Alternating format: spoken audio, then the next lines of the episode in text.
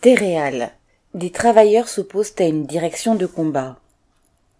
Une cinquantaine de militants syndicaux de Charente, essentiellement de la CGT, se sont retrouvés jeudi 1er juin pour dénoncer les agissements de la direction de Téréal, une tuilerie de près de 300 travailleurs située à Roumazières, dans le nord du département. Cette entreprise a pour habitude de s'en prendre aux travailleurs, de ouvrez guillemets, mettre au placard ceux qui s'opposent, d'empêcher un déroulement de carrière, fermez guillemets, avec, ouvrez guillemets, une stratégie de répression qui vise à faire taire, fermez le guillemets.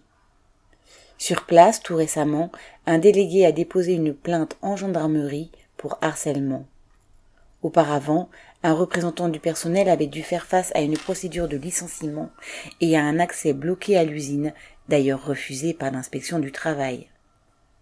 À Téréal et ailleurs, les bénéfices sont obtenus en caporalisant les travailleurs, à commencer par l'intimidation de ceux d'entre eux qui s'opposent à la main dure du patronat.